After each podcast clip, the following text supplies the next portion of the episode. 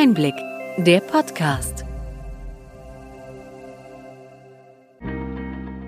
Sie hören den Einblick-Podcast, der Podcast für den tieferen und dennoch knackigen Einblick in die relevanten Ereignisse des Gesundheitswesens der vergangenen Woche vom Gesundheitsmanagement der Berlin Chemie. Heute ist der 22. Oktober 2021. Über welche Themen wollen wir diese Woche sprechen? Die KBV setzt sich dafür ein, dass die Sanktionen zur Telematikinfrastruktur gelockert werden sollen. Die Umfrage zum kommenden Praxisbarometer steht jetzt allen Praxen offen, Teilnahme möglich bis zum 1. November. Wir berichten über eine Studie zum Einsatz telemedizinischer Angebote und stellen das neue Projekt Herzcheck vor. BioNTech Pfizer beantragen die Zulassung ihres Impfstoffs für Kinder und seitdem Bürgerinnen Corona-Tests selbst bezahlen müssen, steigt die Nachfrage nach videoüberwachten Online-Tests. Start-ups wollen Medikamente in kurzer Zeit bis an die Haustür liefern. Der Apothekenverband Abda sieht das kritisch.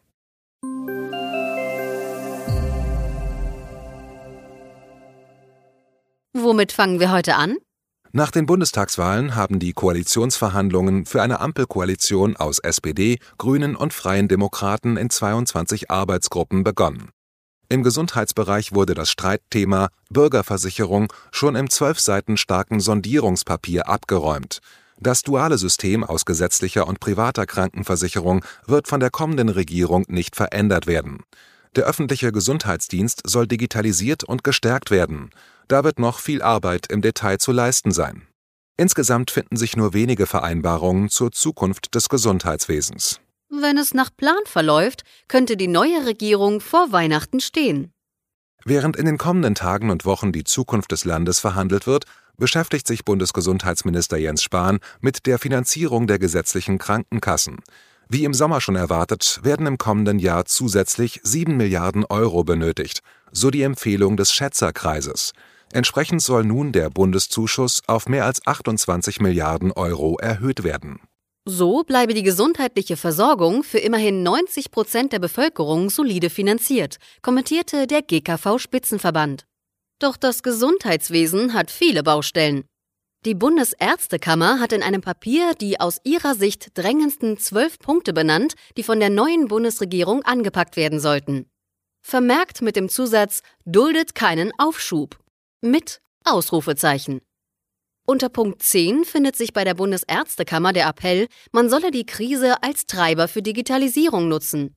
Eine dauerhafte Pilotregion für die Weiterentwicklung der Telematikinfrastruktur wird gefordert und bereits erprobte Anwendungen wie der Notfalldatensatz und der Medikationsplan sollten zügig in den Versorgungsalltag eingeführt werden. Die Koalitionsverhandlungen sind der Rahmen für Forderungen der Akteure im Gesundheitswesen. Wir werden da sicher noch einiges zu hören bekommen. Im Koalitionsvertrag werden die Leitlinien für die kommenden vier Jahre festgelegt und Krankenkassen, Verbände, Unternehmen und sonstige Interessenvertretungen wollen ihre Anliegen einbringen. Wir haben das komplette Papier in den Shownotes verlinkt.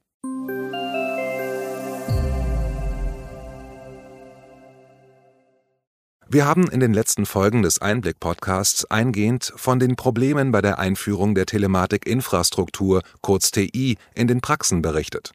Die Kassenärztliche Bundesvereinigung setzt sich dafür ein, dass Ärztinnen und Psychotherapeutinnen, die sich nicht an die TI anschließen können, keine Sanktionen zu befürchten haben.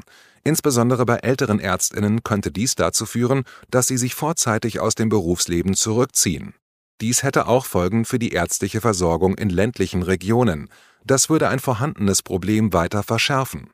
Wer sich nicht an die TI anschließt, muss bislang eine Kürzung der Honorare um zweieinhalb Prozent befürchten. Auch einzelne kassenärztliche Vereinigungen, wie etwa die KV Bayerns, bereiten Petitionen für den Bundestag vor. Praxen sollten nicht zu digitalen Versuchslaboren werden, so die KV Nordrhein. Für alle TI-Anwendungen wird künftig eine einjährige Testphase vorgeschlagen. Die Digitalisierung wird das Gesundheitswesen nicht aussparen. Allerdings werden wir in einer Übergangsphase noch einige Widerstände und Einführungsschwierigkeiten beobachten.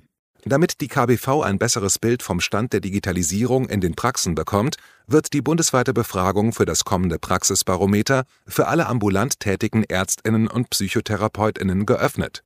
Bis 1. November können sich Interessierte an der Befragung beteiligen.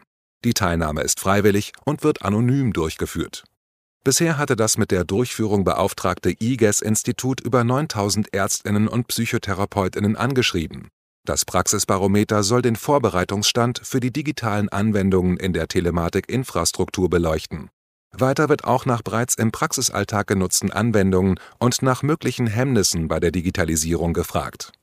Ergebnisse sollen Anfang 2022 vorliegen. Wir haben den Link zur Befragung in den Show Notes eingefügt.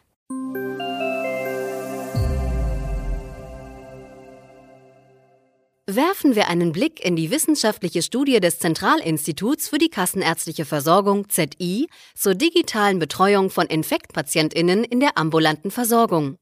Das Remote Patient Monitoring, kurz RPM, wird von den befragten Patientinnen durchweg positiv bewertet. Allerdings haben viele wegen technischer Hürden nicht daran teilgenommen. Auch in den Praxen stellt die Integration der RPM-Tools in die Praxisabläufe eine Herausforderung dar. Deshalb wurde bei den teilnehmenden Praxen noch keine zeitliche Entlastung festgestellt. Aber die Ärztinnen sehen die digitale Unterstützung überwiegend positiv, so das ZI weiter. Mit digitalen Monitoring-Systemen können Ärztinnen und Patientinnen laufend Daten zum Krankheitsverlauf dokumentieren und einsehen. Bleiben wir bei den telemedizinischen Anwendungen. In ländlichen Regionen Mecklenburg-Vorpommerns sollen PatientInnen mit einer Herzinsuffizienz in ihren Heimatgemeinden untersucht werden. So bliebe ihnen die Fahrt in ein Krankenhaus zu diagnostischen Zwecken erspart. In Wolgast wurde dazu das Projekt Herzcheck gestartet. Kern des Projekts sind mobile MRT-Einheiten und die telemedizinische Befundung durch Ärztinnen des Deutschen Herzzentrums Berlin Ziel ist es, eine Herzinsuffizienz bei PatientInnen mit Risikofaktoren frühzeitig zu erkennen und so die Prognose und Lebensqualität zu verbessern. Herzcheck wird vom Innovationsfonds des gemeinsamen Bundesausschusses mit mehr als 7 Millionen Euro gefördert.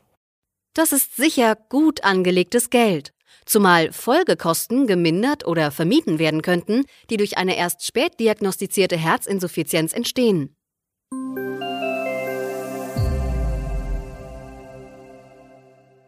Seit einer Woche müssen die BürgerInnen notwendige Antigen-Schnelltests selbst bezahlen. Die Folge davon ist, dass die Testzentren, die bislang kostenlose Tests durchführten, schließen. Auch die Zahl der Apotheken, die Antigen-Tests anbieten, sank von etwa 6000 um rund ein Viertel auf nun noch 4400. Eine Alternative könnte die videoüberwachte Selbsttestung sein, die von Start-ups wie Free2Go aus Potsdam angeboten werden. Dort ist ein Anstieg der Nachfrage, allerdings auf sehr niedrigem Niveau, zu beobachten. Nicht nur Privatkunden, sondern auch Arbeitgeberinnen fragen die Online-Tests an, da die kostenlosen Testzentren auf dem Weg zur Arbeitsstelle wegfallen. Bei einem weiteren Anbieter, Covessa, war die Internetseite zeitweise wegen des Besucheransturms nicht mehr erreichbar. Das Bundesgesundheitsministerium erkennt die Tests jedoch nicht als Nachweis an. Tests werden meist obsolet, wenn man geimpft oder genesen ist.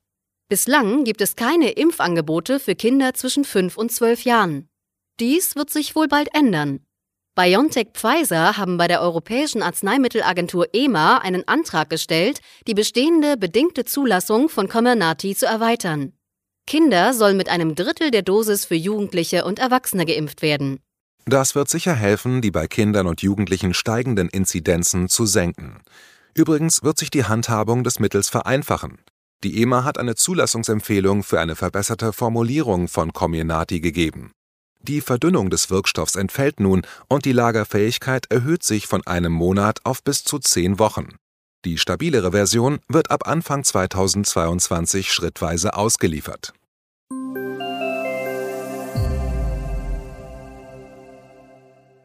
Wir lassen uns Essen und Getränke liefern. Warum eigentlich nicht auch Medikamente? Vor allem, wenn man krank und der Weg zur Apotheke beschwerlich ist. Das dachten sich auch einige Startups. First A möchte Arzneimittel innerhalb einer halben Stunde in Berlin ausliefern. Per Fahrradkurier kommen die in der Apotheke bestellten, nicht verschreibungspflichtigen Medikamente zu den Kundinnen. First A wurde im September dieses Jahres gegründet und sieht sich selbst als schnelle Alternative zu Online-Apotheken. Ebenfalls in Berlin übernimmt Mate die Auslieferung von Arzneimitteln, neben Fahrrädern auch mit Rollern. Das Unternehmen möchte zum Start des E-Rezeptes auch verschreibungspflichtige Medikamente ausliefern, Das ist allerdings nicht unumstritten. Grundsätzlich ist eine Auslieferung von Medikamenten schon jetzt ein Serviceangebot vieler Apotheken. Der Botendienst wird allerdings von den Apotheken selbst mit eigenem Personal organisiert. Der Apothekenverband Abda sieht den Einsatz von externen Boten als apothekenrechtlich unzulässig an. Die Apothekenbetriebsordnung regelt, dass eine Zustellung durch pharmazeutisches Personal der Apotheke erfolgen muss, wenn bei verschreibungspflichtigen Präparaten kein Rezept in der Apotheke vorliegt oder keine Beratung dazu stattgefunden hat. Wir werden sehen, wie es bei dem neuen Geschäftsfeld für Lieferdienste weitergeht. Arzneimittel sollten in jedem Fall anders behandelt und transportiert werden als Limonade oder Pizza und Pasta. Derartige Regelungen und Verordnungen können neue Geschäftsmodelle oder den Markteinstieg junger Unternehmen oft erschweren. Sie bestehen aber in der Wirtschaft meist aus gutem Grund und sind nicht bloße Bürokratie. Die Gesundheitsforschung sieht sich allerdings durch Bürokratie ausgebremst. Die interdisziplinäre Kommission für Pandemieforschung der Deutschen Forschungsgemeinschaft fordert daher den besseren Zugriff der Gesundheitsforschung auf Daten. Zudem sollen diese leichter verknüpfbar werden. In anderen europäischen Ländern konnten in der Corona-Pandemie drängende Fragen zu Übertragungsdynamiken des Virus, zu Wechselwirkungen mit anderen Erkrankungen oder auch die Erfassung und Bewertung von Impfreaktionen intensiv untersucht werden. In Deutschland sei dies nur verzögert, mit großem Aufwand oder schlicht nicht möglich, so die Kritik der Forscherinnen. Abhilfe könnte etwa eine Weiterentwicklung der elektronischen Patientenakte sein, bei der dann ein Opt-out-Ansatz für die Datenerhebung eine Erleichterung beim Zugang zu forschungsrelevanten Daten bedeuten könnten. Weiter empfiehlt die Kommission den Auf- und Ausbau nationaler Krankheitsregister, damit unvollständige Datenauswertungen oder Doppelungen vermieden werden können. Vielleicht finden sich im fertigen Koalitionsvertrag auch dazu einige Worte. Immerhin haben die drei Parteien es sich zum Ziel gesetzt, als Fortschrittskoalition einige der Schwachstellen auch bei der Digitalisierung anzugehen.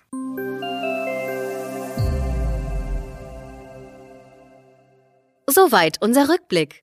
Was für Themen bringen die kommenden Wochen? Das Ende der Pandemie wird herbeigesehnt. Seit März 2020 haben Bund und Länder weitreichende Sonderrechte, um den Kampf gegen das Coronavirus zu regeln.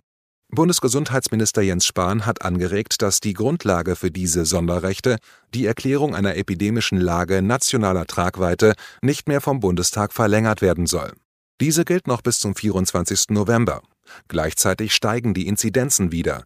Hier werden sicher noch einige Diskussionen aufkommen. Der Ärztebund Medi fordert, dass Praxisinhaberinnen von den Patientinnen den sogenannten 3G-Nachweis verlangen sollen. Das Virus wird uns also neben der Regierungsbildung weiter durch den Herbst begleiten. Bleiben Sie gesund und behalten Sie Ihre gute Laune.